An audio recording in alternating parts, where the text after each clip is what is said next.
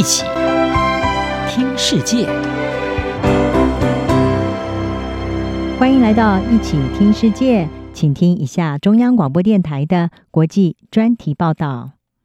今天的国际专题要为您报道的是乌克兰夺回赫尔松，G20 后，俄罗斯更显孤立。在今年二月爆发的俄乌战争，近来在战场上与国际舞台上都出现关键进展。乌克兰在十一月中夺回了南部大城赫尔松，象征着俄罗斯侵略行动的一项重大挫败。另一方面，世界主要国家领袖在 G20 峰会共同谴责俄罗斯侵略行动，更进一步凸显出俄国在外交上的孤立无援。俄罗斯国防部在十一月九号宣布撤军赫尔松，乌克兰军队接着进入这座南部的重要大城。赫尔松也是这场战争中唯一被俄罗斯占领的地方首府。重回赫尔松是乌军在这场战事中取得的另一项重大突破。在乌军成功夺回赫尔松之后，当地居民聚集在广场，挥舞着乌克兰的国旗，欢迎士兵的到来。乌克兰总统泽伦斯基也闪电造访被收复的赫尔松，他说。夺回赫尔松代表着战争结束的开始。这是这场战争结束的开始。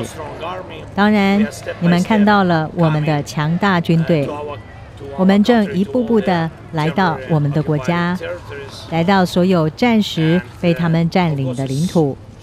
当然，这很遗憾，它是一条漫长的路，艰难的路。因为这场战争带走了我们国家最棒的英雄，但是对我们来说，这是很可以理解的。我们不相信俄罗斯，他们在欺骗全世界，这是我们继续要前进的原因。在乌克兰收复赫尔松之后，二十国集团领袖齐聚印尼巴厘岛举行会谈，乌克兰相关议题也成为这场峰会的主要焦点之一。俄罗斯总统普丁并未出席这次峰会，而是由俄罗斯外交部长拉夫罗夫代表参加。由于多个国家不愿与俄罗斯代表合影，使得惯例进行的领袖大合照也被取消。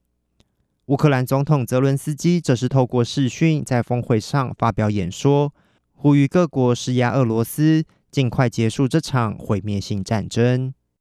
由于立场分歧，这次的 G20 峰会没有发布联合公报，但同意了一份联合声明，以最强烈措辞谴责俄罗斯侵略乌克兰，并要求立即撤军。声明指出，大多数成员强烈谴责俄罗斯对乌克兰发动的战争，并强调战争造成巨大人类苦难，更恶化全球经济当前的脆弱性。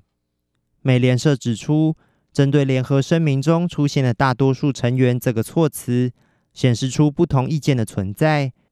这份声明同时也承认有其他的意见与不同的评估，并强调 G20 不是解决安全议题的论坛。而先前一直拒绝公开谴责俄罗斯入侵的印度与中国，这次都签署了这份声明。但这是否代表这两个国家对乌克兰战争的立场可能出现转向？仍有待观察。尽管俄罗斯在战事与外交上受挫，但目前仍未看到这场战争的尽头。战争带来的毁坏惨不忍睹。俄罗斯撤离赫尔松后，留下的是一座满目疮痍的城市。经历了数个月的战事，赫尔松众多民生基础建设严重受损。乌克兰除了要防范撤离至第聂伯河对岸的俄军，另一方面，也要进行重建工作。俄军在这座城市四处埋下的地雷，让赫尔松的各项修复工作变得更加缓慢与艰辛。不止赫尔松，乌克兰各地的民生基础设施都遭到俄罗斯以无人机与飞弹的攻击。乌克兰当局表示，乌克兰至少有一千万人处于停电状态，而修复工作正陆续进行中。随着冬季来临，乌克兰已经迎来今年的第一场降雪。首都基辅街道一片银白。面对着接下来可能降至零下二十度的气温，供电与供暖问题将是乌克兰接下来的一大考验。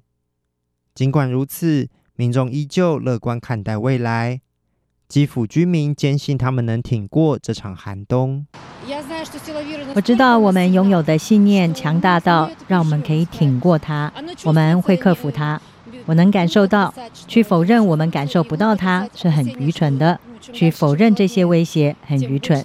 天气越冷，基辅冬天的危险就越大。但是毫无疑问的，我们会克服它。